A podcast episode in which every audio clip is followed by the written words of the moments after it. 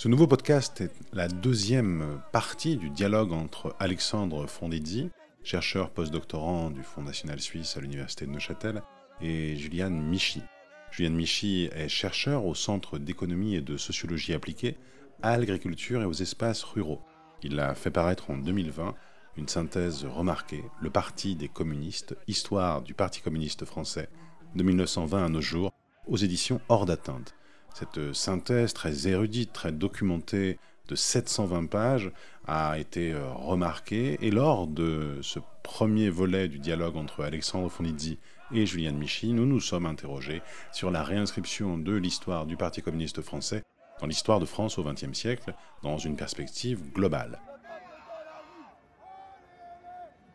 Pour ce second volet, Alexandre Fondizzi a tenté d'en savoir plus sur l'histoire sociale et l'histoire politique, l'histoire par le bas de ce grand parti français.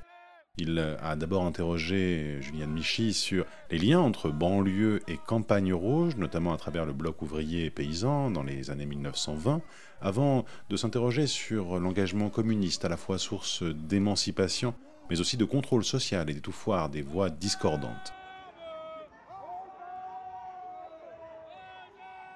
Ils sont ensuite revenus sur l'histoire sociale du parti à travers les notions d'engagement, de militantisme, d'itinéraire, en questionnant euh, notamment les écoles et les politiques des cadres du Parti communiste français, le rapport du Parti communiste français aux classes populaires également, se diversifiant dans les années 70-80, avant que de s'interroger sur le rapport du Parti communiste aux récents mouvements sociaux, notamment le soulèvement des banlieues de 2005 et le mouvement dit des Gilets jaunes.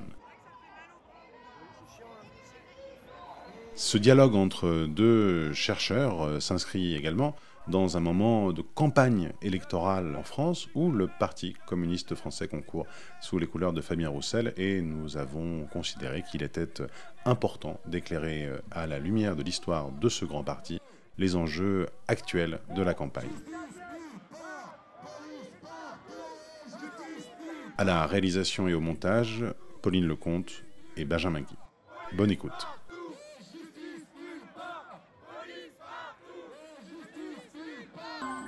Les communistes ne sont pas des gens comme nous. Ils renversent les monarchies, ils bafouent les libertés et ils mangent les enfants. Camarades, on vous exploite. On vous crève à la tâche. Nom de Dieu, Blake, vous êtes un communiste, ça crève les yeux. Oui, je suis communiste et un marxiste en plus. Marxiste, léniniste, trotskiste. Un énorme chien rouge Je l'ai jamais vu comme ça Et le rouge, c'est la couleur de quoi? Le rouge, c'est la couleur du sang, le rouge, c'est la couleur des Indiens. C'est la couleur de la violence. Vive la révolution d'octobre La révolution est comme une bicyclette. Quand elle n'avance pas, elle tombe. Eddie Merckx. Non, Che Guevara. Vive la révolution Ne racontez pas d'histoire, l'émission qui n'est pas là pour vous endormir l'un des, points les plus intéressants de votre livre et plus généralement de vos, de vos recherches précédentes euh, me semble être l'insistance sur euh, non seulement les banlieues rouges, comme on les qualifie, ces communes qui euh, entourent les grandes villes industrielles, ces bastions ouvriers, mais vous insistez aussi, et c'est, j'insiste, l'un des points forts, il me semble, de vos recherches, sur ce qu'on pourrait appeler vous n'utilisez pas l'expression, il me semble, dans le livre, c'est une expression qui est mienne et qui sans doute est, anachronique ou illégitime, mais je, la nomme quand même comme ça, les campagnes rouges, ce communisme rural, ce communisme paysan, puisque de ces campagnes, de ces petites communes rurales, émergent beaucoup de militantes et de militants. Et il me semble qu'on a tendance à oublier ce communisme rural et ce communisme paysan. Donc euh, j'aimerais, euh, si vous le souhaitez, que vous arrêtez un peu sur ces bastions communistes que sont aussi bien les banlieues, mais surtout certaines communes rurales dans l'Allier ou autres.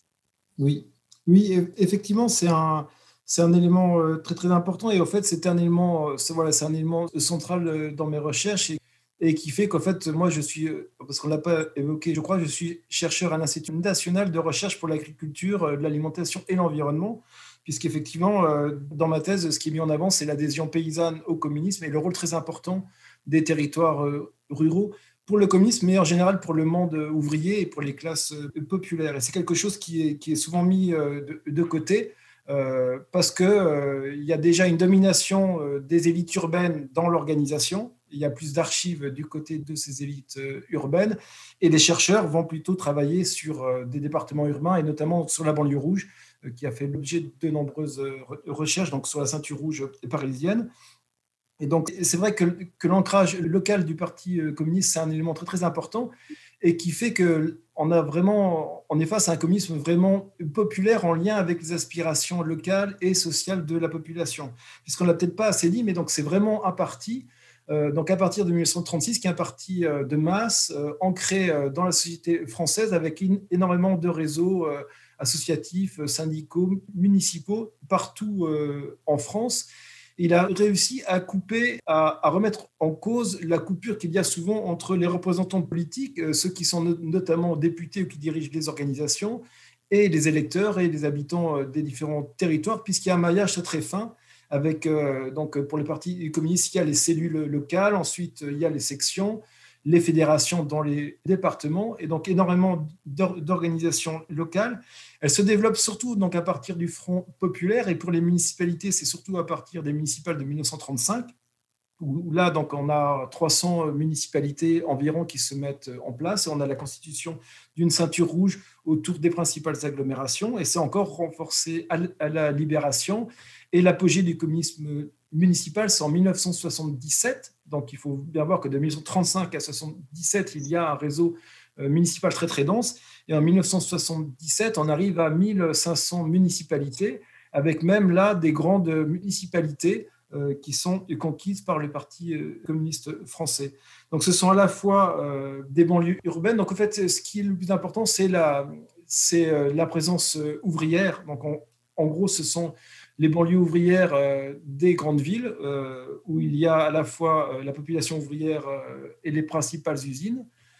mais il faut savoir que l'implantation du Parti communiste dans les campagnes, il est aussi lié à cette présence ouvrière, puisque contrairement à ce qu'on pense, les ouvriers ne sont pas que en ville, et très vite, euh, dès les années 50, au fait, la population euh, rurale française est surtout constituée d'ouvriers. C'est-à-dire qu'il y a énormément de bassins d'emploi industriels dans des départements ruraux avec, euh, donc ça peut être Monceau-les-Mines, il y a différentes petites communes qui émergent, donc ce sont des villages paysans qui se transforment en fait en bourgs ouvriers puisqu'il y a des usines qui s'installent, il y a les mines qui se développent, euh, c'est le textile pour le Nord. Et donc, en fait, il y a le développement d'une population ouvrière euh, dans ces territoires ruraux. Soit ce sont d'anciens paysans du coin, soit ce sont euh, des personnes qui viennent d'ailleurs en France ou même qui, viennent de l'Italie, de l'Espagne, de Pologne pour le Nord. Donc, on a un développement d'une classe ouvrière, pas simplement dans les grandes villes, mais aussi dans les campagnes, et un lien très fort avec les paysans. Donc souvent, il y a un ouvrier peut être militant communiste, dont le frère est en fait euh, resté paysan puisqu'il a hérité de l'exploitation familiale. Donc il n'y a pas une coupure. Parce que ce que, je montre, c'est qu'on ne peut pas parler de coupure à ce moment-là entre les paysans et les ouvriers, mais ça va ensemble et le Parti communiste met euh, cela en avant. Donc euh, il faut savoir dans les années 20, donc, il se présente aux élections, donc c'est le bloc ouvrier et paysan et c'est toujours mis en avant, ouvriers et paysans. les paysans sont valorisés ils militent, ils deviennent maires de leur village. Et ce qui est intéressant, ce que je m'en avance, c'est qu'on n'est pas euh, face seulement à des ouvriers agricoles, donc des salariés agricoles, mais on est aussi face à des petits propriétaires, voire à des moyens propriétaires, c'est-à-dire des personnes qui sont exploitants agricoles et qui sont indépendants. Et pour eux, ça ne pose pas de problème, il n'y a pas de contradiction avec le message communiste, parce que ce qui est mis en avant, c'est un accès élargi de la propriété, c'est un partage de la propriété et pas un refus de la propriété privée. Donc on voit qu'il y a en fait des appropriations sociales euh, singulières du message communiste et une, une, adaptation du message communiste à ces territoires. Et lorsqu'il est dans les territoires ruraux, il ne va pas mettre en avant, donc le Parti communiste va assez peu mettre en avant la question de la collectivisation des terres, par exemple, mais plutôt mettre en avant la lutte des petits contre les gros, le développement des coopératives et valoriser le fait que le communisme, ce n'est pas la suppression de la propriété paysanne, mais une répartition plus juste. Et donc, euh, il est très influent dans ses campagnes. Et donc, dès 1920, donc il faut pas. Donc, souvent, on a l'image que c'est grâce à la résistance et à partir de la libération qu'il y aura un communisme rural fort. Or, non. dans le sud-ouest, dans le massif central, les fédérations sont aux avant-postes dans l'adhésion à l'international communiste. Et vous avez évoqué le cas donc, du département de l'Allier. C'est un département qui est fortement communiste des années 20 aux années 90 à la fois dans les petites villes ouvrières et euh, au sein du bocage euh, bourbonnais, donc qui, qui, est un milieu très paysan.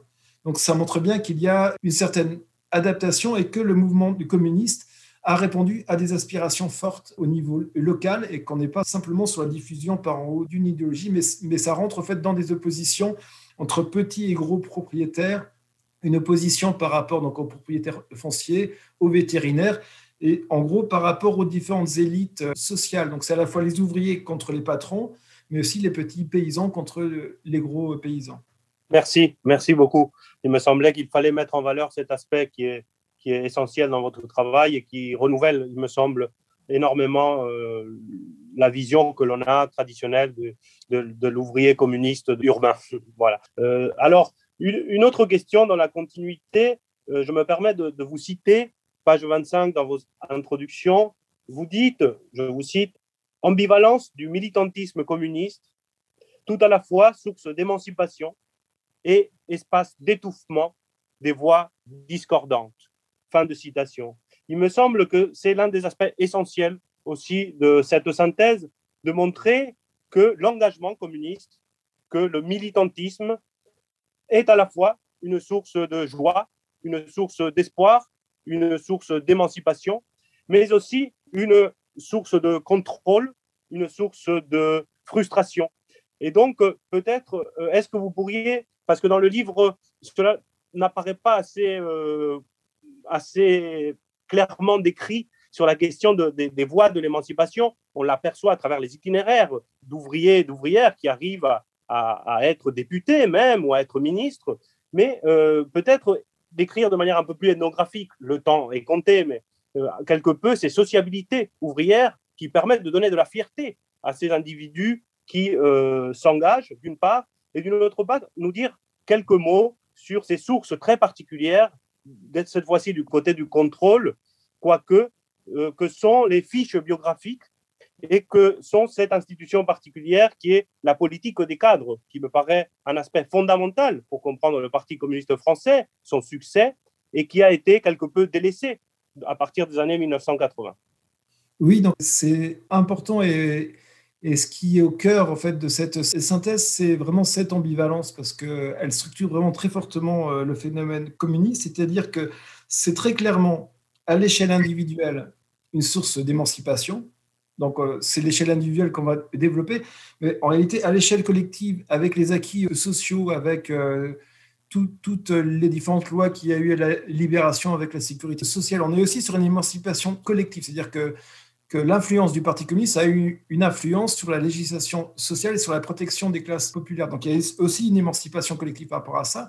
Mais pour mettre l'accent sur l'émancipation individuelle, c'est vraiment très, très fort. C'est-à-dire que s'engager, c'est pour ça qu'en soi, c'est une réussite. Donc souvent on dit, euh, donner euh, l'exemple d'une expérience communiste qui a réussi, on ne peut pas, puisque ça s'est toujours transformé en dictature. C'est vrai. Mais par contre, quand on travaille à l'échelle individuelle, euh, donc moi, c'est des militants que je côtoie par les archives, mais que j'ai côtoyé aussi par entretien. Donc j'ai commencé ma thèse en milieu des années 90 et j'ai fait beaucoup d'entretiens avec d'anciens militants et des militants âgés. Ça fait qu'on peut remonter euh, très très loin et travailler. Et on voit aussi beaucoup de choses par ces différentes archives ou les entretiens avec les enfants de ces militants. C'est clairement une réussite dans le sens où c'est une émancipation individuelle puisque c'est adhérer au Parti communiste lorsqu'on appartient aux classes populaires, c'est vraiment euh, lutter contre sa domination sociale et politique. Et comme souvent euh, cela est dit dans les entretiens, s'il n'avait pas été communiste, il serait resté simple ouvrier ou simple paysan. C'est-à-dire qu'il considère qu'ils ne sont plus que ouvriers ou que paysans, puisqu'ils ont découvert tout un horizon de pratiques, de fréquentation qui était impensable s'ils n'avaient pas été communistes. Donc souvent, ce sont des trajectoires qui, euh, donc je, le mets en avant notamment après Bernard Pudal, ce sont des trajectoires qui se sont construites dans les familles et à l'école, mais des trajectoires d'ouvriers et de, paysans qui ont été contraints de quitter l'école très tôt à cause des difficultés familiales et qui avaient des aspirations culturelles très fortes qui ont trouvé à s'épanouir dans l'engagement communiste. C'est-à-dire qu'en devenant militant, même sans devenir permanent, mais en devenant militant, on en vient à continuer à faire un travail culturel autour de l'écrit, de la lecture, des échanges culturels. Et on en vient à arriver à pouvoir euh, s'opposer euh, à son patron, aux notables local, aux médecins du village, aux notaires euh, dans la commune, à prendre la parole face à lui, voire à s'opposer à lui et voire à conquérir le pouvoir municipal par des listes ouvrières et paysannes qui vont remplacer les notabilités locales. Donc il y a quasiment même une inversion des rapports de domination dans, certaines municipalités où euh, les paysans du coin et des ouvriers syndicalistes de la principale usine vont pouvoir défaire euh, les patrons et les cadres qui euh, occupaient le pouvoir municipal. Donc il y a vraiment une lutte contre la domination qui est une lutte qui a marché, c'est-à-dire qu'ils se sont émancipés et ils ont pu s'opposer concrètement à une domination politique des élites sociales, puisqu'auparavant et après, c'est-à-dire lorsque le Parti communiste se décline, ce sont clairement les représentants des élites sociales qui domine la vie politique française, des municipalités au Parlement.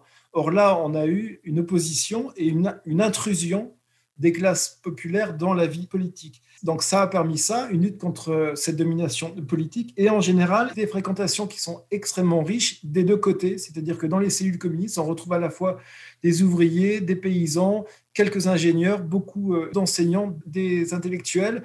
Et donc ça permet un brassage culturel qui est inédit et qui n'existe pas par ailleurs puisque la société euh, est très segmentée socialement et surtout dans les organisations politiques où il y a un rétrécissement et où il y a une monopolisation des postes par la petite bourgeoisie et surtout par euh, la bourgeoisie. Or là, on avait euh, un horizon de pratique et d'échanges très très fort qui a complètement transformé euh, la vie de ces militants. Et ce ne sont pas que quelques élus qui seraient devenus permanents, mais ce sont la diversité et la masse de ces militants que l'on retrouve à différents endroits. Donc ça ne marche pas que pour, on pourrait dire, les principaux dirigeants qui sont devenus permanents et qui représentaient le Parti communiste et qui, en réalité, se sont éloignés de la vie euh, ouvrière du fait de leur fonction, mais quand on travaille à l'échelon local, on voit bien que ces militants ont été transformés par l'engagement, que ça leur a apporté énormément de choses, et euh, des choses, donc ce qu'on peut appeler un capital culturel d'origine militante qui, qui compense une faiblesse en capital scolaire, et quelque chose qui est transmis aussi à leurs enfants, puisqu'on voit bien que les itinéraires des enfants de militants communistes n'est pas comparable aux itinéraires des euh, ouvriers ou des paysans qui ne se sont pas engagés. Est-ce que, est que, justement, je me permets de vous interrompre parce que je crois que ça va dans la continuité de ce que vous venez de dire.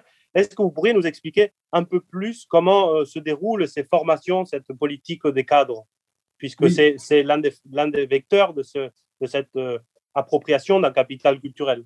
Voilà, c'est-à-dire que s'il y a un engagement fort de ces ouvriers, de ces paysans dans le dans l'organisation et s'ils y trouvent leur compte et qu'ils peuvent euh, s'épanouir et acquérir un capital culturel, c'est pas que de leur propre volonté, c'est parce qu'en fait, il y a des dispositifs collectifs et organisationnels qui sont pensés pour ça. Donc ça, c'est très important et c'est lié vraiment à la fondation du Parti communiste euh, et à ses premières années, donc euh, à ce qu'on appelle la, bolchevisation, donc à partir de 1924-1925, euh, et la stalinisation au début des années 30. le but, c'est d'être un parti ouvrier. On se dit que la SFU a toujours dit qu'elle était un parti ouvrier, mais en réalité, elle était dirigée par des journalistes, par des avocats, par des enseignants être vraiment un parti ouvrier, avec l'aide de l'international communiste, ça a été de mettre en place des dispositifs qui vont identifier, sélectionner, former et promouvoir des militants d'origine ouvrière. Et donc, c'est essentiellement au départ des syndicalistes qui vont être valorisés et mis aux, avant-postes dans l'organisation, alors qu'auparavant, il y avait une séparation assez forte entre le Parti euh, socialiste SFIO et la CGT, où les rapports étaient assez faibles et la CGT était très ouvrière et la SFIO, en fait, était très euh, embourgeoisée. Or là, il y a pour la première fois pour le mouvement ouvrier français une rencontre et en gros, les premiers dirigeants ouvriers communistes dans les années 20 sont des syndicalistes qui vont rejoindre en fait le parti communiste qu'il se crée. Donc il y a vraiment une politique des cadres qui est pensée comme ça, c'est-à-dire qu'il y a des dispositifs collectifs pour valoriser les militants d'origine populaire. Et le but, c'est de contrer les logiques de stigmatisation, de marginalisation des classes populaires. C'est-à-dire que s'il n'y avait pas ces dispositifs, automatiquement, ce sont les enseignants, les intellectuels que l'on retrouverait euh, à avoir des responsabilités, à se présenter aux élections. Et donc, c'est le processus que l'on observe dans tous les partis, notamment au Parti euh, socialiste. Donc là, il y a eu un, travail pour contrer ces processus, si bien que les écoles de formation, elles étaient essentiellement destinées aux ouvriers et aux paysans. Il était extrêmement rare de pouvoir accéder aux écoles en étant enseignant, puisque le but, c'est de valoriser ces ouvriers, ces paysans. Et pour avoir des responsabilités, il faut être passé par les écoles. Donc, il y a tout un processus qui va contrer ces processus de domination au sein de l'organisation. Donc les intellectuels ont un rôle très important, puisqu'ils jouent un rôle même dans la formation, dans la propagande, mais toujours un rôle secondaire, c'est-à-dire qu'ils vont épauler des dirigeants ouvriers. C'est pour ça que dans le Parti français, jusque dans les années 90, on a toujours des dirigeants ouvriers qui sont mis en avant, qui sont les plus nombreux et qui ont le plus de responsabilités. Et en dessous, il y a beaucoup d'intellectuels, mais qui jouent un rôle euh, de serviteurs, si on veut, qui sont enrôlés pour servir les dirigeants ouvriers. Et cette politique des cadres, elle a cette, euh, ces aspects positifs. Elle permet une ouvriérisation. Donc ça, c'est le côté très positif et pas évident puisque c'est vraiment inédit. Euh, parce qu'en général, voilà, les, organisations ouvrières se revendiquent du monde ouvrier, mais en réalité, elles sont peu dirigées par des ouvriers. Lorsqu'elles se donnent les moyens avec ces dispositifs, ça, c'est possible. Mais c'est aussi parce que ça répond aussi à une histoire sociale particulière avec une classe ouvrière qui est relative homogène, avec des grandes entreprises, avec des conditions de vie et de travail qui euh, favorisent une certaine culture de classe, si bien que la notion de classe ouvrière, au fait, elle était très forte. Indépendamment du Parti euh, communiste, il y avait le sentiment d'appartenir à la classe ouvrière, même lorsqu'on était paysan, petit enseignant. Donc il y avait aussi une force sociale qui permet cette réussite politique. Merci beaucoup. Alors, une avant-dernière question, toujours dans la lignée de cette ambivalence entre émancipation et frustration ou contrôle. Euh, concernant les femmes. Il y a un communisme féminin, vous le dites bien. Le Parti communiste français est peut-être celui qui donne les places les plus importantes aux femmes, notamment pendant la première moitié du siècle, mais euh, jusqu'à nos jours, presque, quand on regarde, euh, bon, jusqu'à en tout cas très récemment, lorsqu'on regarde les places, de, notamment de députés, de maires, même au comité central, etc. Donc, d'une part, il y a en effet une inclusion des femmes alors qu'elles avaient été euh, jusqu'à, jusqu'au XXe siècle exclues par les institutions républicaines de la sphère politique. Et d'une autre part, il y a un rapport paradoxal euh, et évolutif, changeant au féminisme, et notamment, vous le dites, aux premières et aux deuxièmes vagues féministes, notamment concernant le corps des femmes, concernant la lutte, d'une part, pour le, contrôle des naissances, pour la contraception, et ensuite pour le droit à l'avortement, où le PCF est, à la traîne, ou en tout cas euh, prend des, euh, ou tient des discours euh, qu'on pourrait qualifier d'antiféministes. Oui, donc, donc ça, c'est vraiment très important et je le, je le mets en avant dans l'ouvrage parce qu'effectivement, le Parti communiste, c'est clairement le parti le plus ouvrier des partis français et aussi le parti le plus féminin. Et ça va aussi ensemble. Donc souvent, le côté féminin, on le met pas en avant, mais en fait, ça va ensemble parce qu'en fait, comme c'est une instance de lutte contre la domination politique des catégories euh, marginalisées ou dominées, il donne des outils de résistance à l'ensemble des catégories dominées, que ce soit travailleurs immigrés, ouvriers, paysans ou femmes. Et donc, elles se sont appropriées ces outils pour lutter contre euh, leur domination politique, puisque ce qui est vraiment fort dans la mobilisation communiste, c'est la question de l'égalité politique, en disant que tout le monde est compétent pour faire de la politique, puisqu'il euh, y a un capital collectif qui est donné par l'organisation, que l'on se constitue dans l'organisation, donc sur l'égalité politique homme-femme, il n'y a jamais eu euh, de question par rapport euh, à cette question-là. C'était vraiment euh, mis en avant, alors que c'est très original, puisque c'est vraiment pas le cas pour les partis, et notamment pour les partis dans, l'entre-deux-guerres. Donc c'est clairement le parti le plus féminin sur tous les plans, au niveau de ses militants, et mais aussi au niveau de ses élus et de ses candidates.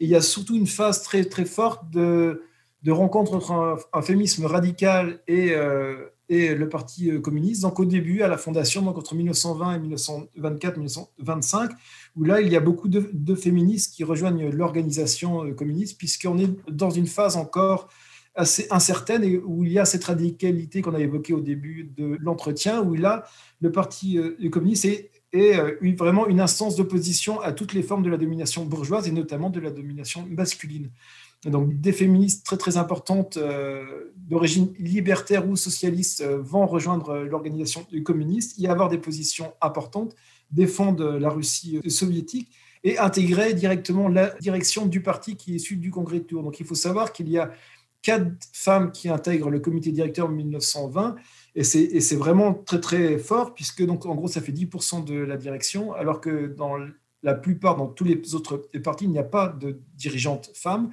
Et certains partis, comme le Parti radical, n'acceptent pas en plus euh, l'adhésion de, femmes. Donc on est vraiment euh, sur euh, une radicalité, sur et quelque chose qui, qui singularise très fortement le Parti communiste. Ensuite, il y a un repli idéologique sur ces questions-là. Donc à partir de 34-35, comme on l'a évoqué, c'est que là, il y a une normalisation idéologique.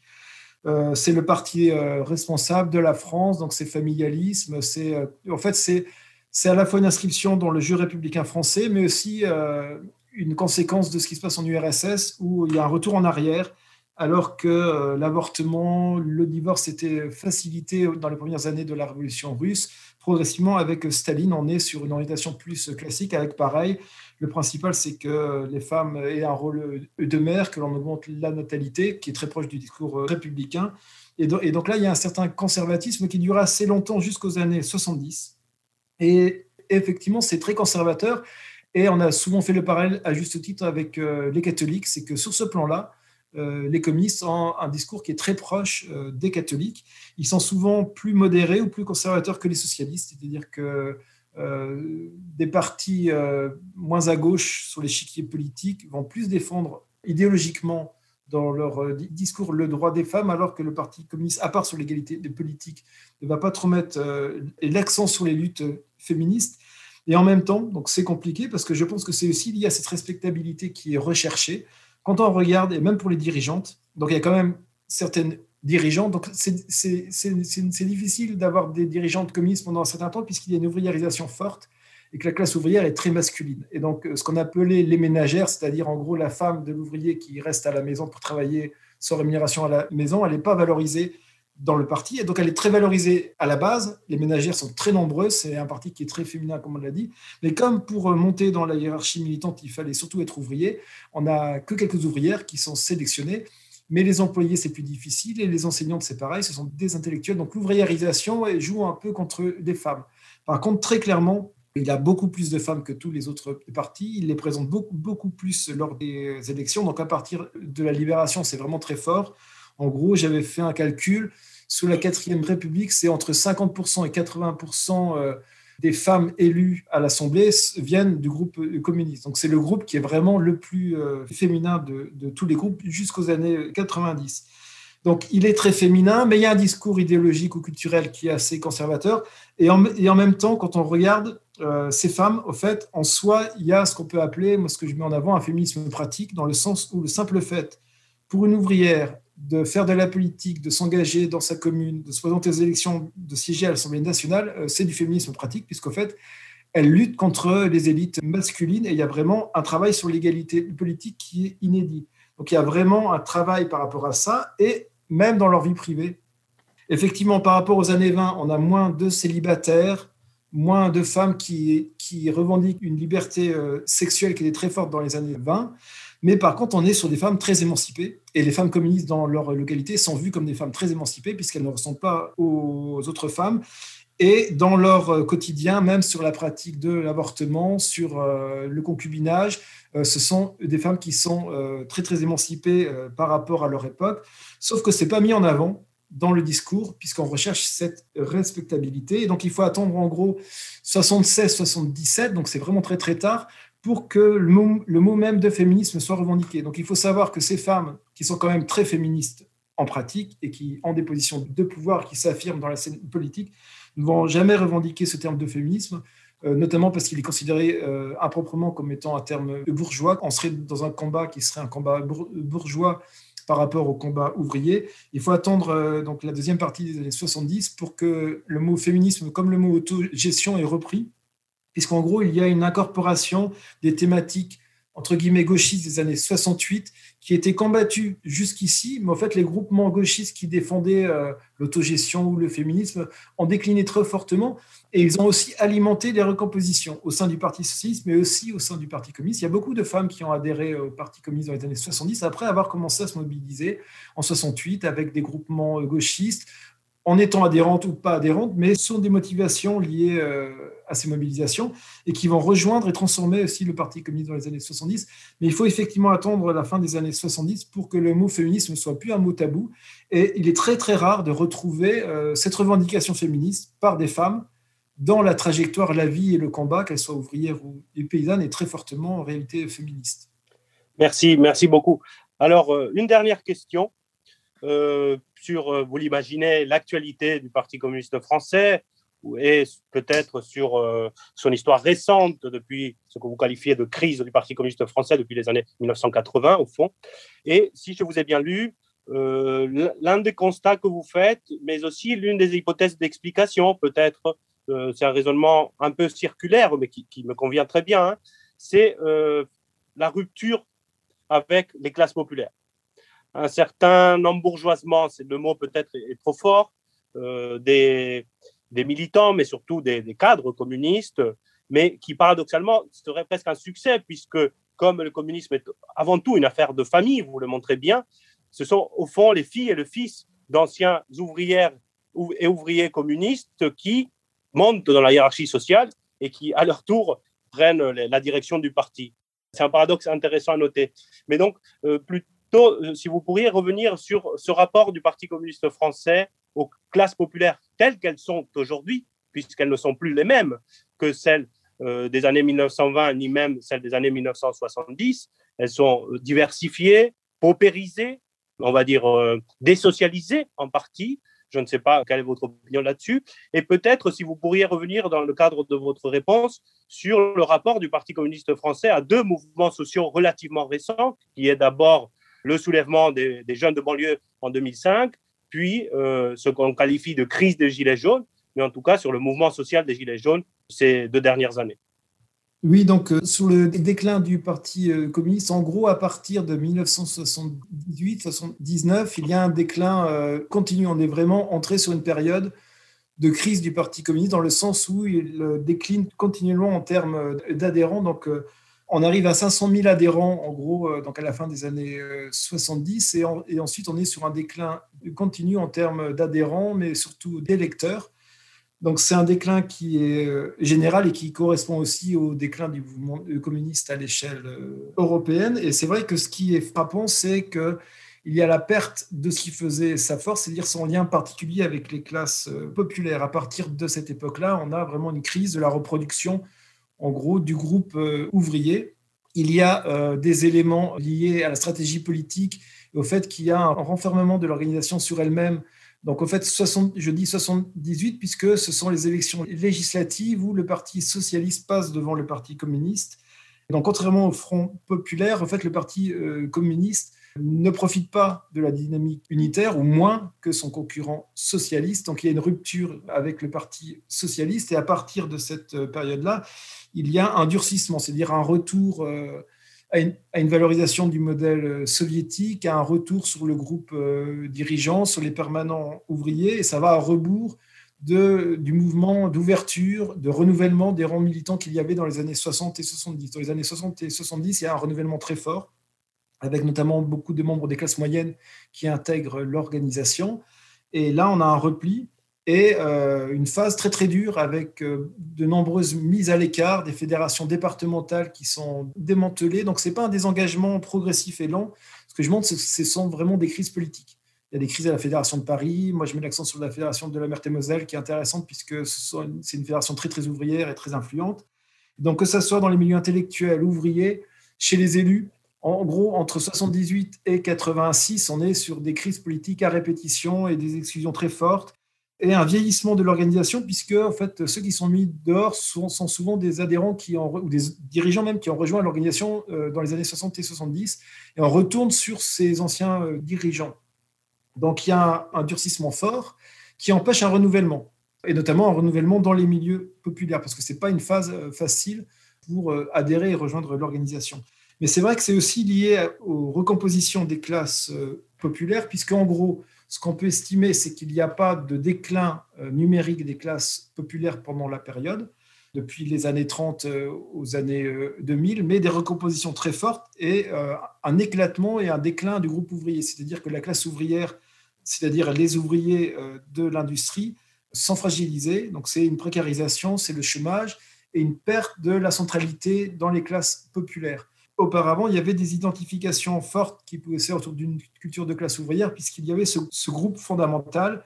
Donc, en gros, les métallurgistes, les mineurs qui donnaient une unité, une homogénéité à la classe et qui produisaient les responsables communistes. Or, progressivement, on est sur des classes populaires beaucoup plus diversifiées, beaucoup plus féminisées. Donc, c'est vraiment lié à la féminisation du salariat d'exécution à partir des années 70, plus de, de personnes, donc femmes, qui vont travailler euh, dans les services qu'on va mettre du côté de la catégorie employés en sociologie, puisque l'INSEE euh, distingue ouvriers et employés, mais en réalité, on n'est pas du côté de la catégorie des employés de bureau, donc ce qu'on pourrait rattacher aux classes moyennes, mais on est vraiment du côté des classes populaires.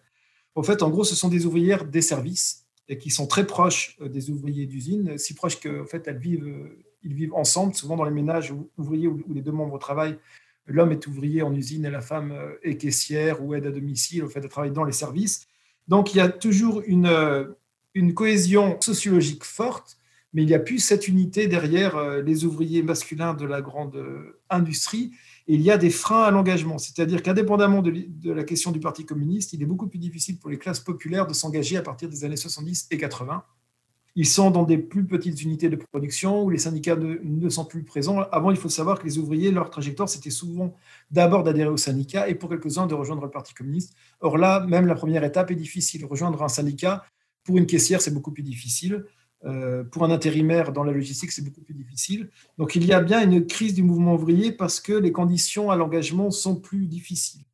Mais ensuite, il y a aussi une crise de cette reproduction euh, des classes populaires au sein de l'organisation communiste, puisque euh, elle s'est progressivement recroquevillée autour effectivement d'un groupe dirigeant qui est de plus en plus héritier d'anciennes familles militantes et de moins en moins d'origine ouvrière. Donc il y a un certain embourgeoisement qui est simplement problématique puisqu'il n'est pas composé par un renouvellement du côté de nouvelles adhésions du côté des classes populaires. C'est ça qui empêche cette reproduction. Et sur le fait qu'en gros, un des deux piliers de la force populaire du communisme euh, décline, donc c'est le, le, pilier de la matrice syndicale. C'est que c'est vraiment le ressort principal, on l'a évoqué un peu, à l'ouvriérisation du Parti communiste dans les années 20 et au maintien de son lien fort avec les classes populaires. C'est le fait qu'il y avait un lien très très fort entre la CGT et le Parti communiste français. C'était vraiment très fort et les trajectoires commençaient la CGT et euh, la CGT était liée très fortement au Parti euh, communiste. Or, progressivement, il y a un éloignement entre les deux organisations, qui est un éloignement voulu par les deux organisations, puisque la CGT a peur de couler avec le Parti euh, communiste, donc préfère prendre ses distances et le Parti communiste français, surtout dans les années 90, cherche à avoir une nouvelle image, moins ouvriériste, moins liée euh, à la CGT ou au monde euh, ouvrier euh, classique. Il va moins parler de, de classe ouvrière et il va donc mettre de côté la question de l'engagement syndical. Alors que de l'autre côté, l'autre matrice qui a été très importante, c'est la matrice élective, c'est les élus, les municipalités, les collectivités territoriales. Donc cette matrice, elle reste très forte et c'est grâce à ces élus locaux que le Parti communiste euh, ne disparaît pas en France. C'est vraiment grâce à la résistance de ces élus locaux dans les municipalités dans les années 80 et 90 et 2000. Au fait, il y a une résistance très forte, c'est-à-dire que le Parti communiste peut, être très faible au niveau euh, national lors des différentes élections, notamment aux élections présidentielles, mais localement, grâce à, à ces élus locaux, à leur travail local, aux réseaux locaux, il va pouvoir compenser cette baisse, et si l'appareil ne disparaît pas, c'est qu'il va progressivement s'appuyer sur, sur, des élus qui permettent de faire maintenir l'appareil, c'est-à-dire que les permanents progressivement vont être rétribués par leur mandat électif. Et c'est une évolution qui est importante, c'est-à-dire que traditionnellement, depuis les années 20, les dirigeants communistes étaient issus de la classe ouvrière et ils avaient un mandat politique. On parle de dirigeants politiques, ils devaient avoir une fonction de cohésion des différents types d'engagements municipaux, syndicalistes, associatifs et les autres engagements étaient euh, subordonnés à l'engagement principal pour le parti. Donc les élus ont toujours été euh, vus avec méfiance dès le congrès de Tours. C'était vraiment c'est un, congrès qui était en gros une opposition parlementaire de la SFIO, en disant il faut plus euh, refaire ce qui s'est passé et contrôler le groupe des élus. Or, progressivement, les élus qui ont toujours été un rôle subordonné vont devenir le rôle principal au sein du Parti communiste à partir des années 90.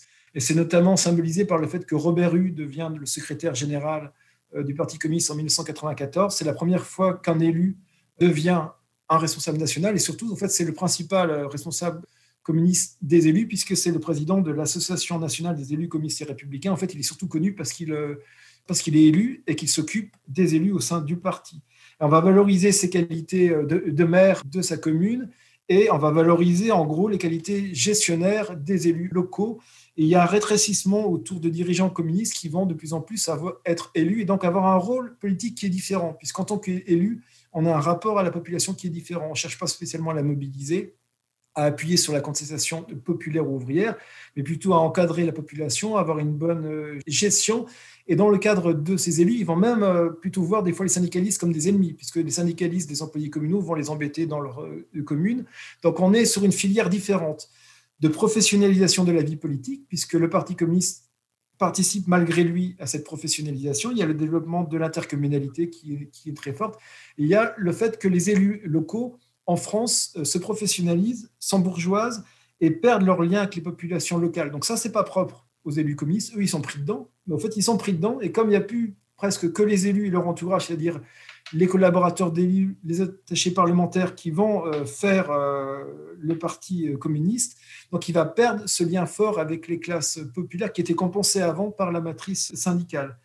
Donc je, pense voilà, que c'est une une des causes qui fait qu'il euh, est difficile de retrouver un lien avec les classes populaires, mais ce n'est pas une stratégie consciente. C'est que les modifications, donc la présidentialisation du régime politique, le rétrécissement sur les élus et cette coupure qui est générale des élus avec la population rejaillit sur le Parti euh, communiste. Et pour nuancer, donc peut-être pour revenir effectivement aussi sur les gilets jaunes et sur les mobilisations, on se rend compte quand même que le Parti euh, communiste, contrairement aux autres organisations de la gauche, radicale ou non radicale, il a gardé un héritage euh, de parti ouvrier et de masse, c'est-à-dire que c'est une organisation qui est très ouverte sur l'extérieur. Et on voit que lorsqu'il y a des mobilisations, c'est un parti que l'on peut rejoindre très facilement et qui reste au fait, il s'est relativement bourgeoisé, plutôt c'est plutôt une petite bourgeoisie des classes moyennes qui devient euh, dominante. Mais en fait, c'est un parti où il reste des salariés de l'industrie, des fonctionnaires, quelques syndicalistes. Et comparé aux autres organisations, il a euh, cet héritage populaire qui reste important. C'est clairement le parti le plus populaire par rapport aux autres organisations. Et lorsqu'il y a des mobilisations, donc moi je l'avais vu un peu dans le cadre du Front de gauche en 2012, ou aux mobilisations contre le traité constitutionnel européen en 2005, on voit que c'est une organisation où euh, un jeune ouvrier peut plus facilement euh, adhérer puisque c'est une organisation qui est assez euh, ouverte, où il n'y a pas besoin d'avoir un, capital scolaire très fort, beaucoup de bagages culturels et en gros, savoir faire déjà de la politique. Dès qu'on fait la comparaison avec, euh, que ce soit le NPA, euh, la France Insoumise, auparavant le Parti de gauche, Europe Écologie, les Verts, où on est dans des organisations qui ont souvent un, discours qui est plus radical, peut-être plus intéressant idéologiquement par rapport à la classe ouvrière et à sa recomposition, mais en réalité, euh, c'est monopolisé quand même par des élites urbaines et très diplômées. Ces organisations ne sont pas présentes dans les bourgs euh, industriels que j'ai évoqués, alors qu'il y a toujours euh, des réseaux liés au Parti communiste. Et c'est un parti où il est plus facile de rejoindre parce qu'il y a une sociabilité qui reste festive, ouverte, ce qu'on appelle traditionnellement la camaraderie et qui est assez importante puisque ça veut dire que le principal, c'est de rejoindre une organisation et qu'on se transforme dans l'organisation et qu'on est ouvert. En fait, il y a moins de jugement par rapport aux origines euh, culturelles et sociales des individus, alors qu'entrer, euh, assister à une réunion d'une autre organisation, c'est beaucoup plus difficile pour euh, des adhérents issus des classes populaires. Donc là, c'est pour relativiser parce qu'effectivement, quand on raisonne en termes d'histoire longue, on voit qu'il y a une désouvriarisation de l'organisation. C'est clair, mais c'est aussi lié aux compositions du monde industriel. Et dès qu'on a une analyse plus comparative au sein du paysage politique euh, français, on voit que le caractère inédit du Parti ouvrier, euh, qui était le Parti communiste, reste encore euh, très présent aujourd'hui. Et c'est notamment dans le lien quand même avec le syndicalisme, puisque là, j'ai évoqué le fait que la matrice syndicale s'était érodée ces dernières années. Mais en gros, depuis, les années, depuis le début des années 2010, il y a un retour critique sur la période d'avant notamment la période de Robert que j'ai évoquée, elle est plutôt vue en interne comme une période plutôt négative, où on a oublié de mettre l'accent sur les classes populaires.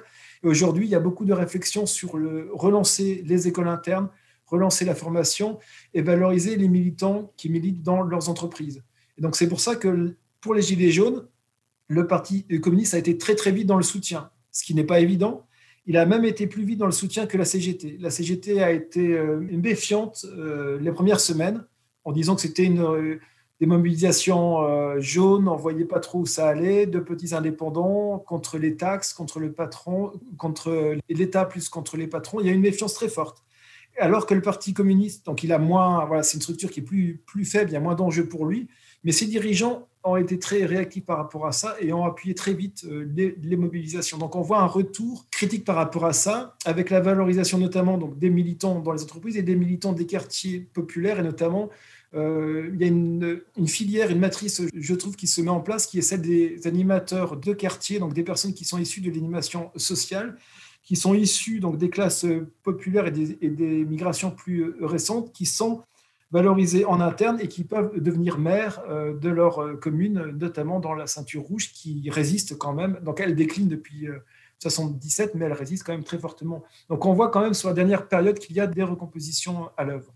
Merci beaucoup. Alors avant, avant, avant de, nous quitter, je vous remercie évidemment, mais puisque il s'agissait aujourd'hui de présenter une synthèse, peut-être est-ce que vous auriez pour nos auditrices et nos auditeurs quelques conseils de lecture? Je pense un livre sur l'histoire euh, du genre, un livre en histoire euh, transnationale du Parti communiste et peut-être un livre sur l'histoire sociale du militantisme. Un peu ces trois, trois sujets que nous avons, entre autres, abordés pendant notre discussion.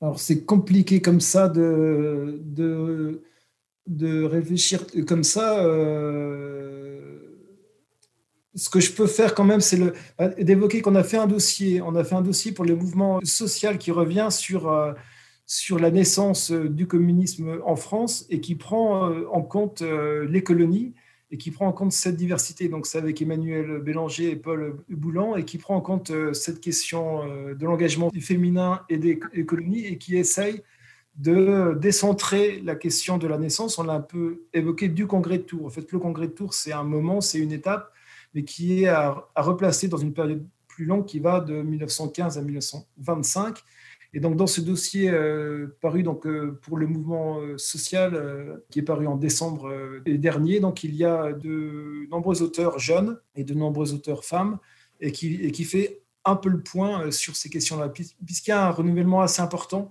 de l'historiographie du Parti communiste, avec un travail sur les marges, c'est-à-dire qu'on va travailler par exemple, sur l'Algérie, sur la Tunisie, euh, sur les syndicalistes euh, communistes. Donc il, y a un, renouvellement sur euh, des personnes qui ne se spécialisent pas spécialement sur le communisme, mais qui se sont spécialisées sur d'autres objets et qui vont éclairer d'un jour nouveau l'objet communiste. Merci beaucoup. Je rappelle le, le, titre de votre ouvrage, Le Parti des communistes, publié aux éditions Hors d'atteinte en 2020. Et je conseille la lecture à toutes les étudiantes, tous les étudiants et plus largement tous les militants, tous les militants qui s'intéressent à l'histoire du Parti communiste français, mais aussi évidemment aux chercheuses et chercheurs en histoire française, puisqu'au fond, c'est une histoire de la France au XXe siècle à travers l'histoire de son principal parti, parti euh, de masse, notamment au lendemain de la Seconde Guerre mondiale, mais aussi une histoire globale, puisque ce parti est euh, traversé par euh, des questions géopolitiques. En tout cas, à nouveau, un grand merci, euh, Julien Michi, pour, ce, pour cette présentation de votre livre. Je répète le titre, le livre Le Parti des communistes, paru aux éditions Hors d'atteinte en 2020. Merci beaucoup hein, pour l'émission et l'invitation. Merci beaucoup.